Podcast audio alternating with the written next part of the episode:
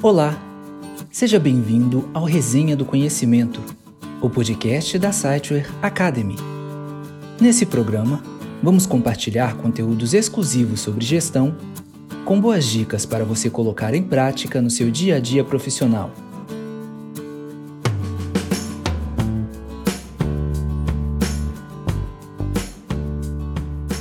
Você já se perguntou como seria se todos na sua organização tivessem uma comunicação mais assertiva, é sobre isso que vamos tratar neste podcast.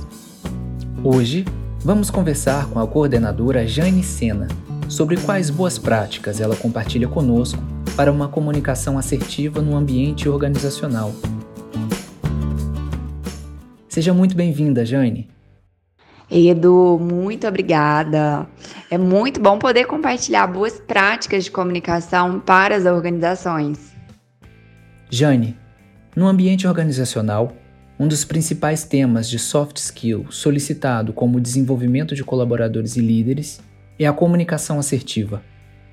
Desenvolver essa habilidade é um grande desafio, principalmente na atualidade visto que o modelo de trabalho adotado pela maioria das organizações é o híbrido ou remoto. Mas um dos fatores que contribui para um excelente clima organizacional e para a motivação e engajamento dos colaboradores para o alcance dos resultados ligados ao planejamento estratégico da empresa é a comunicação assertiva. Então fala para o público, Jane, quais são as boas práticas que uma empresa e a liderança podem adotar para ter uma comunicação mais assertiva? Bom, a primeira dica, que é fundamental, é saber receber e fornecer feedbacks.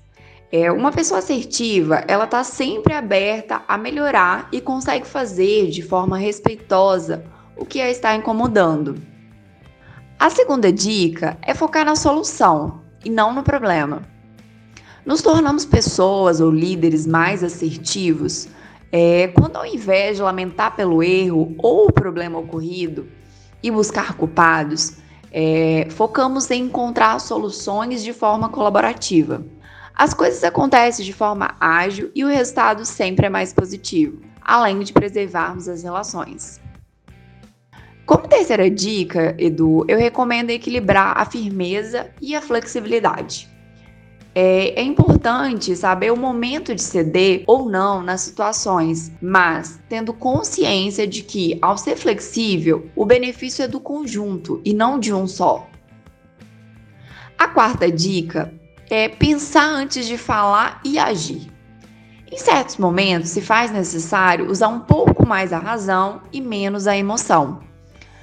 É, o indivíduo que consegue trabalhar seu autocontrole desenvolve mais facilmente a arte de pensar para agir. A impulsividade é inimiga da assertividade. E por fim, a última dica é assumir os erros e falar a verdade. Uma pessoa assertiva não tem receio de assumir que errou, e muito menos falar a verdade em questão mesmo que essa verdade venha trazer consequências negativas. Melhor pecar por fazê-la e ser honesto do que ser taxado como dissimulado. A mentira sempre aparece, cedo ou tarde. Bom, se as pessoas que compõem uma organização seguirem essas dicas, terão dado um passo e tanto rumo a uma organização mais assertiva entre eles. A cultura organizacional será muito amistosa e leve. Excelentes dicas, Jane. Realmente, saber dar e receber feedbacks, ter foco nas soluções, equilíbrio e flexibilidade, raciocínio e honestidade são características ligadas à comunicação assertiva.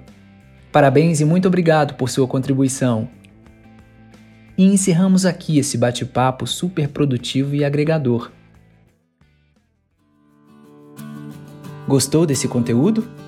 Não deixe de acompanhar os próximos programas, que trarão novas dicas e conteúdos exclusivos sobre gestão.